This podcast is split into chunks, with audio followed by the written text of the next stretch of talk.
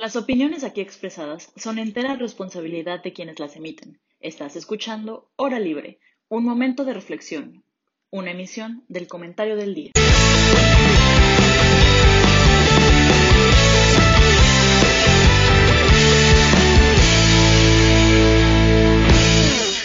Muy buenas tardes, público lindo y querido. Bienvenidos a su programa favorito, Hora Libre, con su servilleta Ana Pau y Fer, las dos grandes amixes. ¿Cómo están? ¿Cómo están? ¿Qué onda, Cuaco? Bien, ¿y tú? Yo ando al 100. Muy feliz, muy contenta y ya vi tu cubrebocas de Star Wars, todo. Hola, hola. Muy bien, muchas gracias. Estoy muy feliz aquí de estar compartiendo mesa hoy con ustedes y muy contenta por el temazo que se viene. Creo que va a estar muy interesante. En efecto, en efecto es un tema bastante controversial.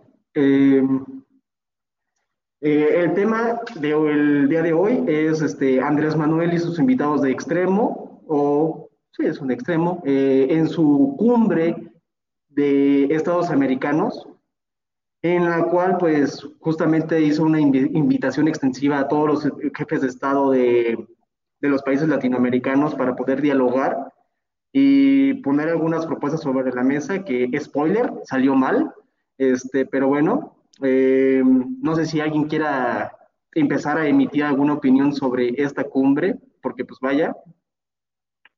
Yo, en, en un sentido más coloquial, ahorita que andamos bien, bien jovenaxos y en un slang juvenil, yo creo que se puede resumir esta, esta, esta propuesta en el famoso chica, yo quisiese pero no pudiese, ¿no? O sea, creo que, creo que la unión de, de países latinoamericanos tiene la voluntad, mas no se puede hacer de forma tangible. Eh, creo que es muy complicado.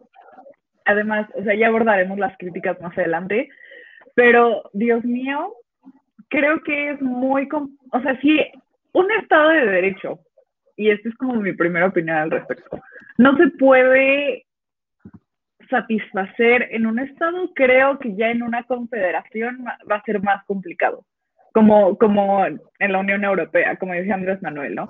Es un tipo de Unión Europea. Mm, de verdad, vamos a tener una misma moneda, vamos a tener eh, mismo eh, un tribunal eh, de la Confederación, además de los regionales que ya tenemos de derechos humanos o los que tenemos en cada país. Entonces, me parece una idea un poco descabellada, sobre todo en Latinoamérica, insisto, donde las instituciones están medio fragilonas, donde en algunos países hay dictaduras y donde también hay una tendencia muy fuerte hacia el populismo.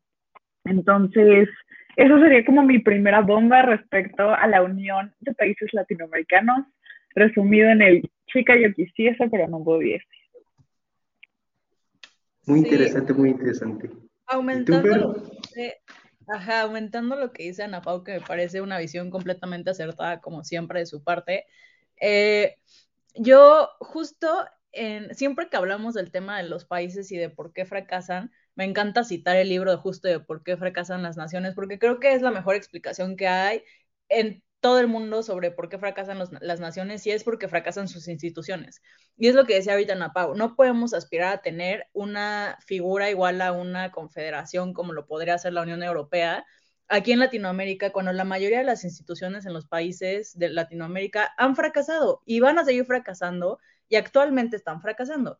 Entonces, sí creo que es una visión eh, muy utópica por parte del presidente pensar que podríamos llegar a algo así de, parecido. ¿Por qué? Porque la diferencia entre Latinoamérica y Europa es que en, Europa sí funcionan sus instituciones. Tenemos países eh, fuertes con instituciones sólidas en las que se pueden permitir la libertad que conlleva una confederación. Como dicen a Pau, una misma moneda, eh, libertad de tránsito. O sea, yo no me imagino, aquí les pregunto a ustedes, ¿se imaginan eh, libertad de tránsito en Latinoamérica con los problemas de narcotráfico que tenemos o con... Ya hay libertad de tránsito. Bueno, o sea, me refiero sin aduanas y todo lo, todo lo que, las fronteras, todo eso que, que conllevan, ¿no? Entonces, la verdad es que, yo no me imagino eh, eh, sin, sin eso. Entonces, creo que sí es bastante complicado y no sé, no, no me gustaría decir imposible, porque imposible significaría que nunca podríamos llegar a eso, pero sí creo que en, eh, actualmente en los próximos años está fuera de, del mapa. Bien, bien. Justamente ustedes dos apuntaban a dos problemas grandotes, que yo creo que es por lo que, por el, el chica yo quisiese, pero no pudiese, en el cual son unos contrastes de políticas entre todos los países latinoamericanos, ¿no? Y con uno nos basta. De ejemplo, Brasil. Brasil que pasa de una izquierda muy radical a una derecha muy radical y es, un, es como un partido de ping pong, izquierda-derecha, izquierda-derecha. Y luego tienes, por ejemplo, no sé, también países como Bolivia con su poderosísimo Evo Morales, que pues ya, ya, ya no está ahí, pero yo creo que sigue por ahí, ¿no? Debe andar. Y luego tienes a, pues, a México, ¿no? México todo lindo y bonito y querido. Y pues esto puede encontrarse un gran problema de que pues los gobiernos no, no tienen alguna, algún tipo de homogeneidad, por así decirlo. Y entonces yo creo que sería como el primer problema que enfrenta Latinoamérica para poder hacer lo que el sueño de Andrés Manuel, ¿no? Su Unión Europea versión Latinoamérica. Y el otro problema también lo señala muy bien Fer, que creo que es este, eh, las instituciones, ¿no? La, la, fuerza de las instituciones y cómo es que se, se están en, en, cada país, ¿no? Digo, yo no conozco fuera de, de, México, pero pues yo creo que con los ejemplos de, de, México bastan, de instituciones que están, además de muy corruptas, este, muy, muy allegadas a los poderes hacia arriba, o sea, de que eh, cualquier director superior manda algo y las instituciones dicen, pues vámonos para acá porque es lo que está diciendo el director. Entonces, como que no hay un, un, buen estado de derecho que esté, esté, defendido por las instituciones, ¿no? Entonces, e, e, e, ese es un gran problema que, que, que, abordó, que se trató de abordar en esta, este, pues, ¿qué era? ¿Congreso? el CELAC la cumbrecita Congreso de Países Latinoamericanos que, según Andrés Manuel, puede aspirar a ser una unión latinoamericana. Es correcto, es correcto, pero esto, e, esa cumbre me lleva a otro tema que es el principal. Se supone que ellos querían poner en la mesa primero esto de, no, pues vamos a hacer una Unión Europea versión Latinoamérica, pero ¿qué pasó? Fue como cuando llegó el chavo que no te cae bien del salón y empezaron a discutir y empezaron a decirse sus, verdades, ¿no? Empezaron a sacar trapitos de, al, al, ahí al tendedero, ¿no? De que es que yo no puedo trabajar con una democracia que no es buena, llámese la de Cuba, llámese la de Nicaragua, etcétera, etcétera. Entonces, ese es nuestro tema principal, ¿no? Este, los, los invitados extremos de Andrés Manuel, ¿ustedes creen que haya sido muy buena idea o alguna idea o cuál haya sido la idea de Andrés Manuel de poder hacer esta, e, este congresito, yo la voy a llamar congresito, este congresito con dos lados tan opuestos? ¿Alguna idea? Fíjate que yo, estoy, yo sí estoy de acuerdo. Ok. Contestando a tu pregunta respecto a qué, qué le vino a la cabeza a nuestro H presidente, honesto presidente, eh, para invitar a semejantes figuras controversiales, fue su famoso Viva la Fraternidad del grito del 16 de septiembre, 15 de septiembre, una disculpa. Creo que justamente en su mente está toda esta idea de fraternidad y de unidad y de que el prójimo es amigo y que el amor al prójimo y shalala, que como que agarra a las personas que no les cae bien a la gente y dice como, pero yo te, te adopto, ¿sabes? Yo te abrazo independientemente de si tiene o no misma, mismos pensamientos ideológicos en cuestiones de política. Entonces yo creo que fue, a mi punto de vista, o sea, totalmente mi punto de vista, fue acertado el hecho de que haya invitado a figuras controversiales, porque al final sí, somos una región importante dentro del continente americano, porque son un chorro de países por parte de Latinoamérica comparación de el norte de América. Y al final sí tenemos que pues, tener lazos diplomáticos, lazos políticos, lazos económicos y por lo tanto se tiene que, eh, ¿cómo se dice? Nourish esa relación que tengamos con ellos.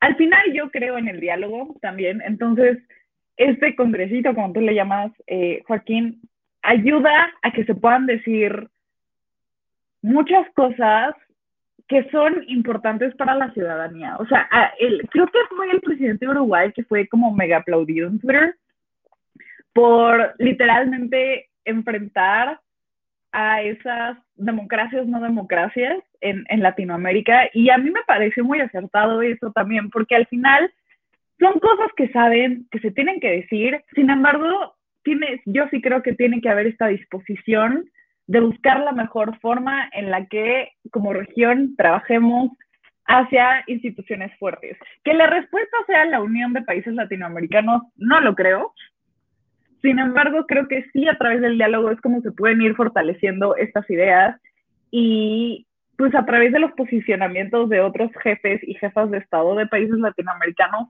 es también como yo creo que la ciudadanía puede como que abrir los ojos respecto a temas antidemocráticos de cada país. Entonces, sí, yo estoy de acuerdo en que haya, pues de que hayan llegado estas figuras a nuestro país, pero ojo, no estoy de acuerdo en que los haya invitado al grito de independencia.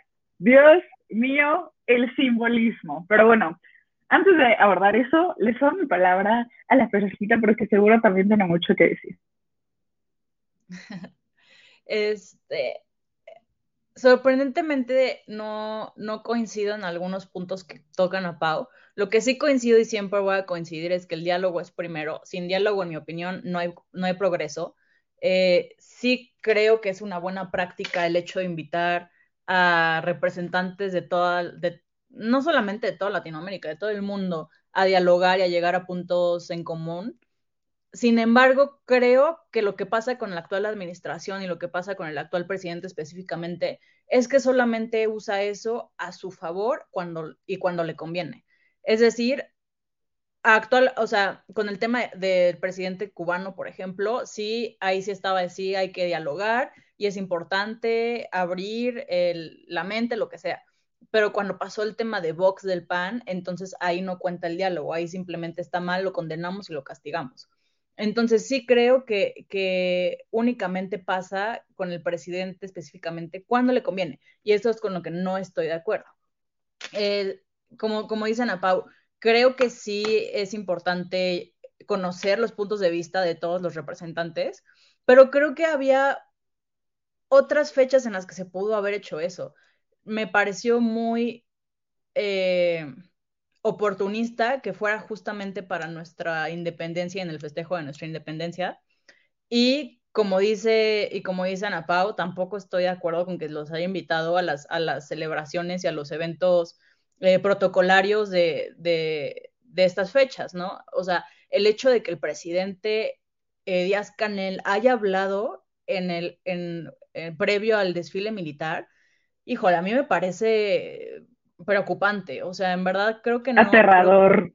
aterrador, o sea, en verdad creo que no, no hay cabida para ese tipo de, de simbolismos, de, de acciones en, en el gobierno y también me parece que hay que ser bastante críticos. Si esto lo hubiera hecho el presidente Peña, el presidente Calderón, Fox o quien sea, se los habrían comido vivos, es la realidad. Y aquí la verdad es que sí vimos muchas maromas por parte de los defensores del presidente para salvar esta situación. ¿Tú qué opinas, Juaco? Porque tú eres el hater después de, del Pablito Trip. Saludos, Pablo. Saludos, Pablo, hasta la comunidad de su casa seguramente. Pero bueno, aunque parezca sorprendente, señalo a veces lo que hace bien Andrés Manuel y señalo muchísimo más lo que hace mal.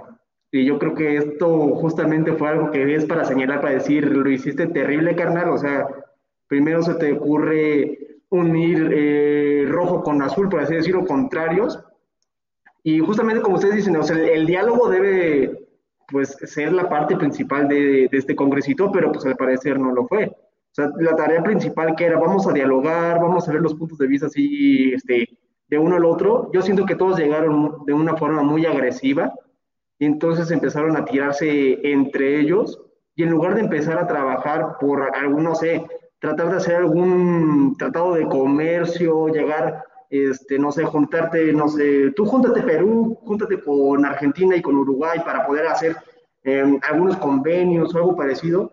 Todo eso no fue lo que pasó, o sea, lo que pasó fue una plática convenenciera para Andrés Manuel, para no sé qué mensaje decir el 16 de septiembre, y también decir, este, pues vamos a empezar a tirarnos con todos y vamos a empezar a polarizar aún más fuera de México, vamos a polarizar ahora Latinoamérica, vamos a poner quiénes son los buenos, quiénes son los malos. Eh, ¿quién, quién, quiere estar en el bando de nuestra cuarta T y quién quiere estar en el bando de la no 4T? Ah, es cierto, nos dicen por aquí que el canciller de este cuando llegó ya no era canciller, o sea, vaya dato cultural, ¿no? Pero bueno, este, entonces yo, yo siento que la idea principal de Andrés Manuel de vamos a hacer una fraternidad hermosa en Latinoamérica falló totalmente y también como lo dice Fer muy bien, si alguien más lo hubiera hecho, pues lo empezábamos a, tirar de, loco, de, no sé, ya, hasta buscar su renuncia, ¿no? Posiblemente, entendiendo el, el, sentido de los mexicanos.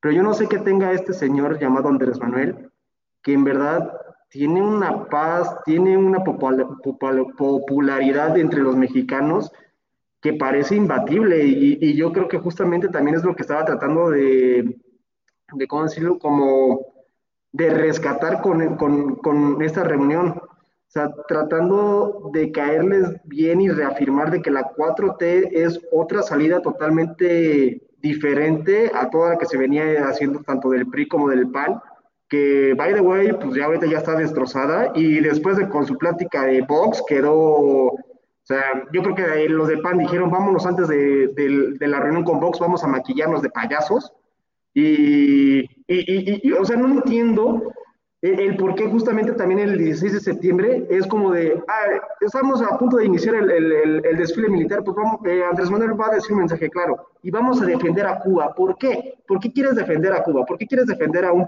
a un presidente electo que viene, viene pues, heredando toda una dictadura y, y, que pues vaya, hace unos cuantas semanas eh, pues teníamos problemas en Cuba, ¿no? De que decían no hay internet, no hay agua, pero, pero, en unos momentos más continuamos con esta gran plática porque tenemos unos cortes comerciales. Ahorita nos vemos. Perfectísimo. Después de estos breves comerciales volvemos. Y Fer tenía una propuesta que nos quería decir. Sí, eh, yo quería comentar con, respecto a lo que estabas diciendo, Joaquín, antes del corte comercial, que yo creo que lo que más me molesta de, este tema con el presidente y sus invitados es que no entiende que tienen consecuencias, que sus acciones tienen consecuencias más allá de lo que él puede medir o imaginar. Y no entiende que el hecho de invitar a Díaz Canel, que el hecho de invitar a Nicolás Maduro, y no solo invitarlo, recibirlo con alfombra roja, tiene consecuencias. Y por ejemplo, yo soy la más crítica de la relación de México con Estados Unidos, porque me parece que sí tenemos una dependencia masiva con, nuestro vecino del norte, pero aún así considero que tampoco podemos ignorar la realidad y tenemos que tener en cuenta que es una relación muy importante.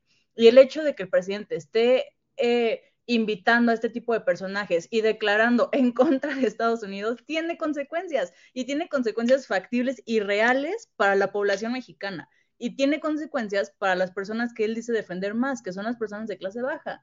Entonces, sí, sí creo que debe empezar a tener en cuenta esta realidad y dejar de ignorarla, porque al final de cuentas, a los que termina afectando es a la población mexicana. Es correcto, pero nada, más recuerda algo.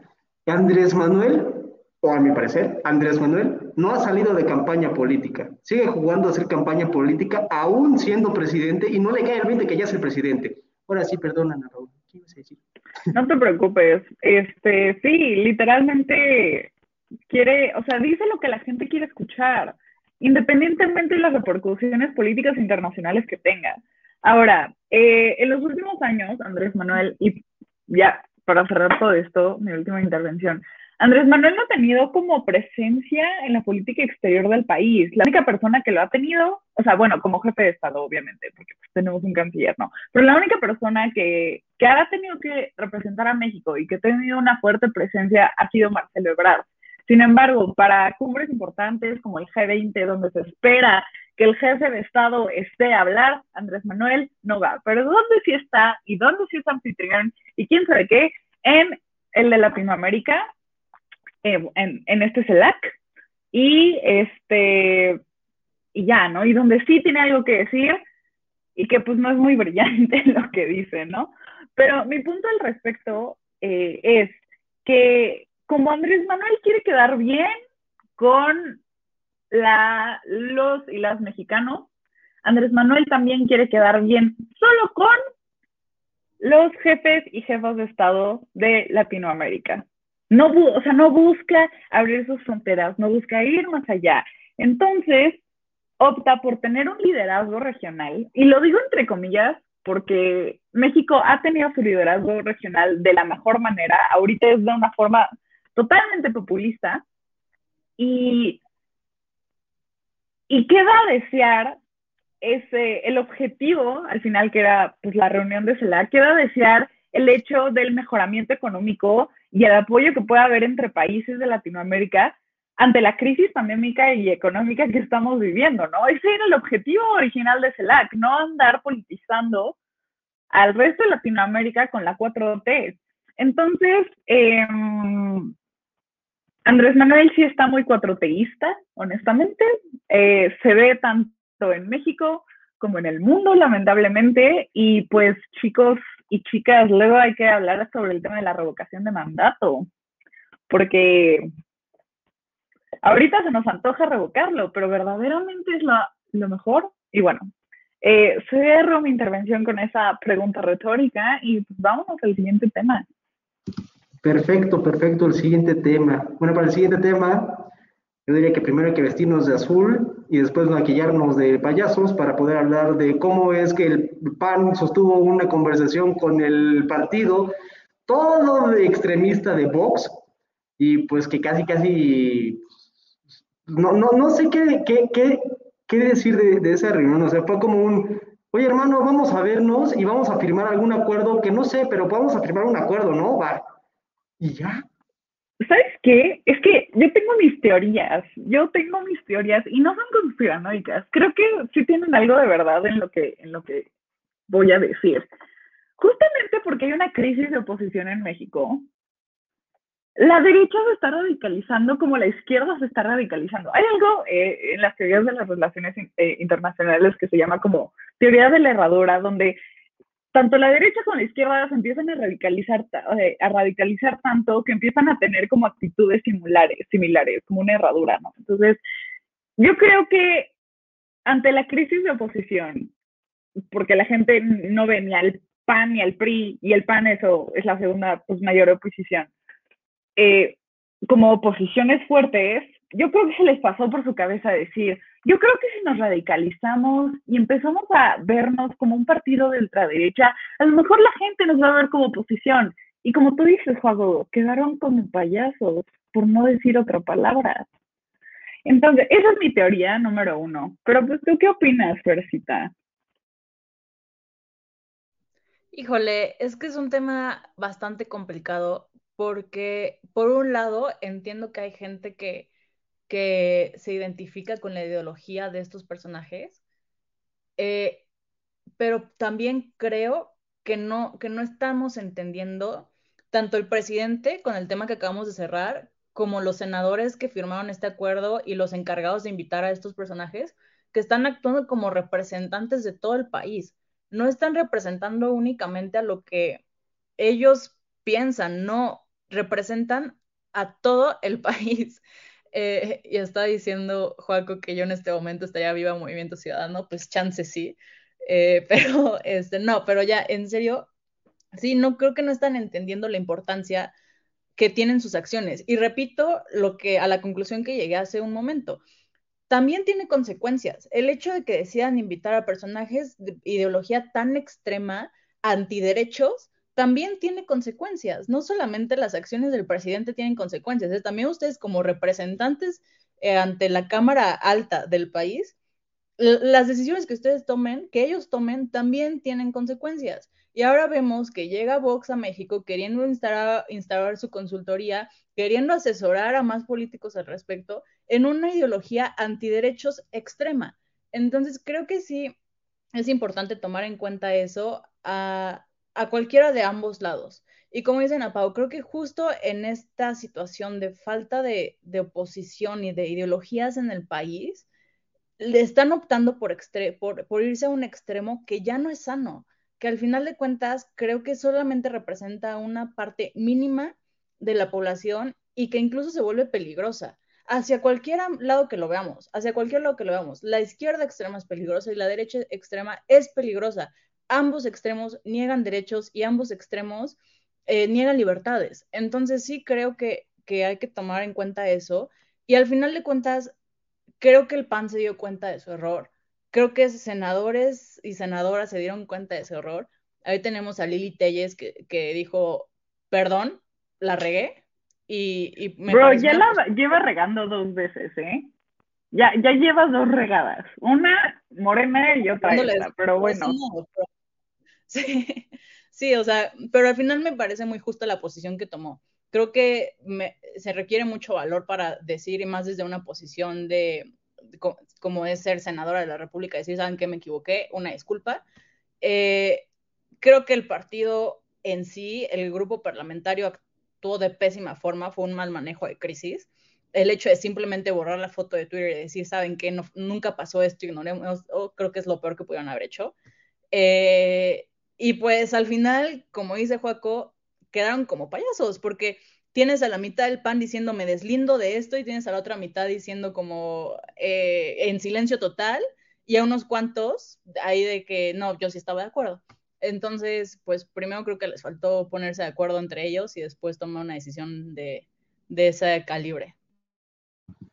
Ahora imagínate, si no hay comunicación intrapartido, ¿cómo va a haber una oposición en un organismo como el, como el, Senado? O sea, si no hay comunicación entre ellos, ¿cómo van a poder decir vamos a jalar todos parejos para acá? Solamente porque su jefe de bancada dice todos a la izquierda, todos van a ir a la izquierda. O sea, no hay conversación entre ellos y yo siento que se están como, no sé, haciendo campechanos el pan muy, muy cañón. Pero yo creo que también eso es culpa también un poco de la ciudadanía y también muchísimo más de, los, de cómo se están conformando los, los partidos políticos. Porque a decir verdad, yo siento que ya nuestra política ya es, vamos al circo. O sea, desde que pones, eh, o sea, con todo respeto, pero a la senadora, pero a Lili Telles, no sé qué hace también ahí. Sergio Mayer, no sé qué hacía en su momento en la Cámara de Diputados. O sea, algunos sí podrían ser especialistas en, pues, en algunos temas, ¿no? Pero tener como alguna idea de qué es lo que están representando, que no tienen tampoco tanta, tanta idea de qué es lo que están representando y llegamos a fallas como las de Andrés Manuel, de que él sigue pensando que sigue en campaña y que no es presidente, o sea, no vas a poder tener ni una posición eh, consolidada ni muchísimo menos representantes de la ciudadanía que realmente se están interesando, interesando por qué es lo que necesita la sociedad y por así decirlo, qué es lo que necesita su distrito. O sea, no, no, llegan a, a, entender que ya no están jugando a tener un trabajo en el cual les están pagando solamente por hacer una tarea, les están pagando para crear cosas que ayuden a los demás y creo que ahí se quedan todos en el de, vamos a seguir nada más lo que diga el jefe de la bancada porque aquí él me puso. Y ya, entonces la, la, la oposición se está desmoronando, pero en partes enormes, o sea, en millones y millones, porque justamente ahorita en México no hay ninguna oposición y la oposición que trataron de hacer PRI, PAN, PRD, no, yo no entiendo su, su, su sentido, o sea, Bien decíamos en, otro programa de es que están en su derecho para poder hacerlo, porque la democracia lo permite. Sí, pero ¿cómo vas a poder juntar ideologías del PRD con las ideologías del PAN? Y ahorita también o exagerando con lo, del, con lo de Vox y decir, no, hasta último no pasó lo de Vox, eso se ve muchísimo peor en el PAN. O sea, ¿qué está pasando dentro de la oposición que hay? O sea, no, no está habiendo algún, no, no hay congruencia entre ellos y ni muchísimo menos con lo que están diciendo. Es que yo creo, sí, ah, Dios mío, es que el tema de el PAN, ahorita todos los partidos de oposición andan en crisis, incluso Morena anda dividido. O sea, los partidos políticos no están pudiendo satisfacer sus valores principales por los cuales fueron creados. O sea, el PAN es un partido de derecha y yo estoy súper a favor de que exista un partido de derecha porque arriba la democracia y la derecha nos va a ayudar a pluralizar la política, pero no la ultraderecha. Entonces, en el tema del PAN, justamente porque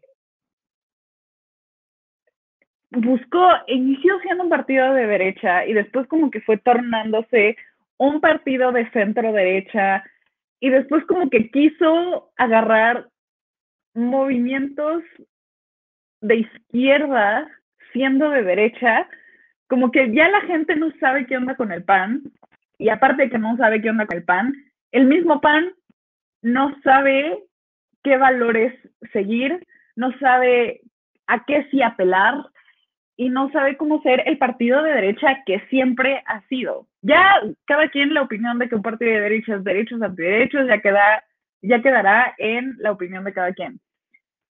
Sin embargo, yo sí creo que, que ante tal fragmentación dentro del mismo partido, pues está viendo los que son de centro, los que son de derecha y los que son de ultraderecha, que al final fueron muy pocos senadores, de, o sea, que son ultraderechistas, evidentemente, a esta reunión que tuvieron con el Santiago, eh, con el Santiago Abascal.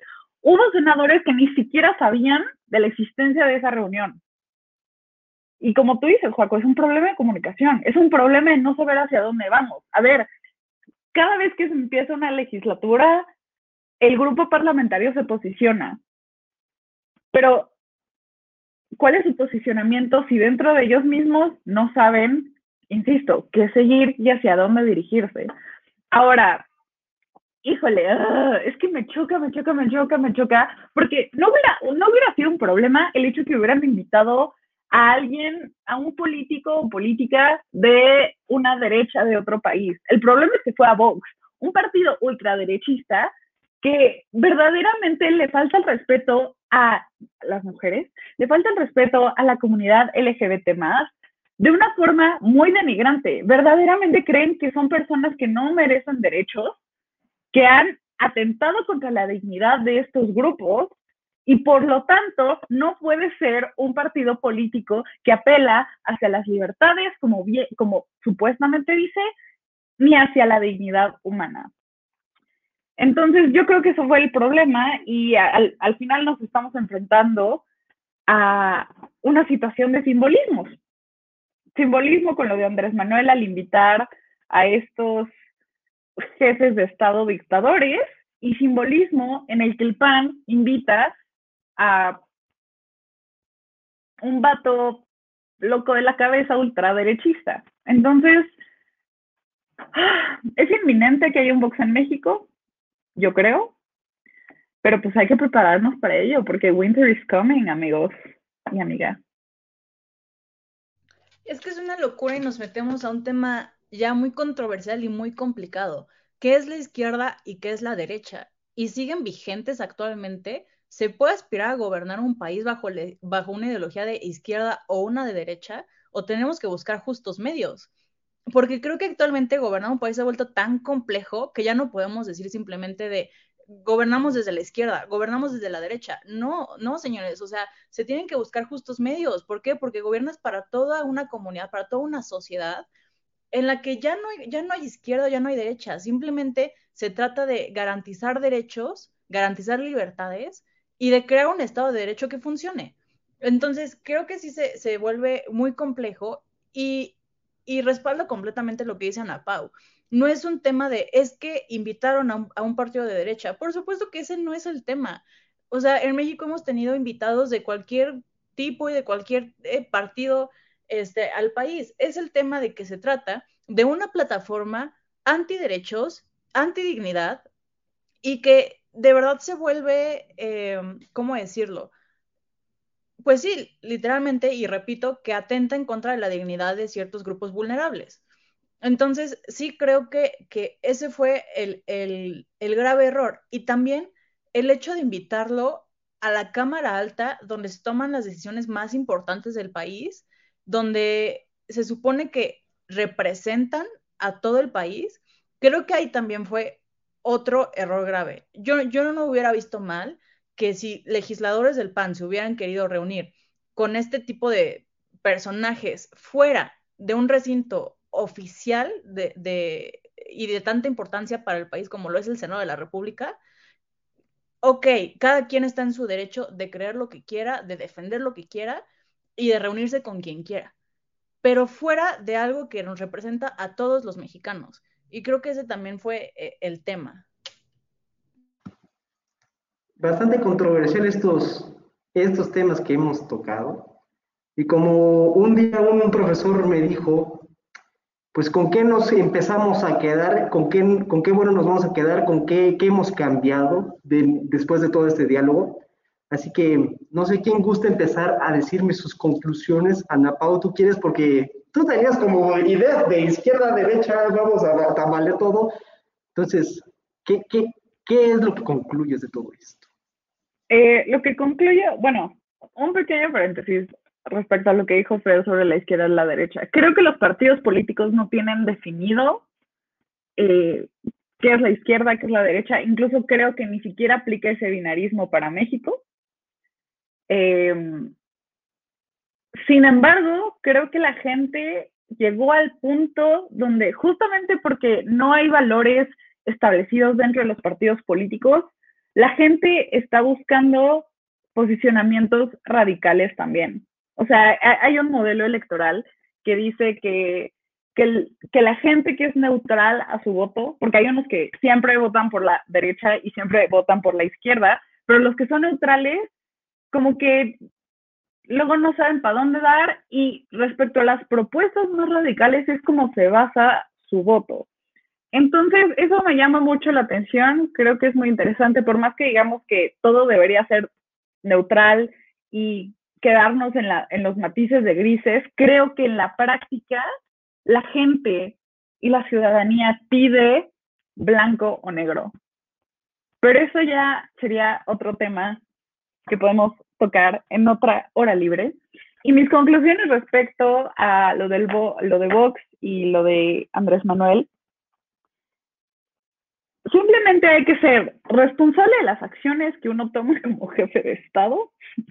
Y dos, que todo lo que hacemos en el ojo público es, está sujeto a interpretaciones. A lo mejor Andrés Manuel no era su intención que la gente creyera que es amigo de Piquete Ombligo con Maduro, pero así lo hizo ver y así lo simbolizó. Entonces, eh, los simbolismos de verdad son parte de nuestro día a día y con eso me quedo. Ah, bueno, y, cosas buenas, pues que la ciudadanía ya está despertando y que podemos cambiar la situación actual. Y ya. Muy bien, muy bien. ¿Tú, Fer, alguna conclusión que tengas por ahí? Creo que estás en mute. ¿Ya? Ya. Me, encantó la conclusión a la, que llegan a Pau. Creo que, que, completamente sintetiza el tema de este programa. A mí me, gustaría agregar nada más el hecho de que la urgencia, mejor dicho, que hay de que los servidores públicos se empiecen a dar cuenta que sus acciones tienen consecuencias serias, que no se trata únicamente de, ay, perdón, la regamos, borramos una foto de Twitter, o ay, este, qué chistoso, invité a un dictador al país. No, en verdad tienen consecuencias y en verdad afectan. Entonces, con eso me quedaría.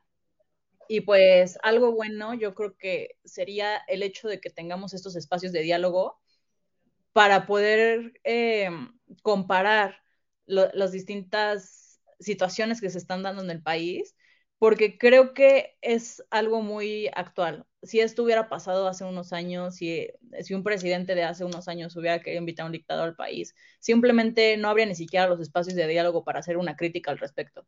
Entonces creo que también es algo, algo bueno el hecho de que ya los tengamos y pues seguir compartiéndolos y formándolos. Perfecto, perfecto. Bueno, pues como diría, me toca a mí.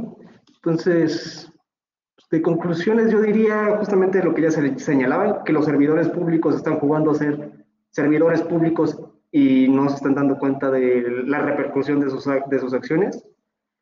Y conforme a lo de Vox, yo más bien me iría a una conclusión más bien de qué es lo que está haciendo la oposición. Yo siento que a la oposición le faltan figuras, figuras que seguir, vamos a llamarlos mesías, no como Andrés Manuel, pero mesías, que sean como los iluminados del partido, por así decirlo, y puedan llegar, no sé, a decir, ok, vamos a hablar de este tema, pero cuando lleguemos a la Cámara, vamos a decir todos que este es nuestro posicionamiento y no vamos a, a, desmoronarnos en dos partes, vamos a empezar a, a, funcionar como un equipo, vamos a empezar a funcionar como un, como un partido, como DVD, ¿no? Em, y pues también la, una cosa buena que me podría llevar de esto, tal vez, no sé, no sé, es que entre tanta, entre tanta miseria que crea un poco Morena y un poco Andrés Manuel y luego los otros partidos, no sé qué, qué, qué bueno llevarme, pero yo creo que sí me empezaría a, a, llevar.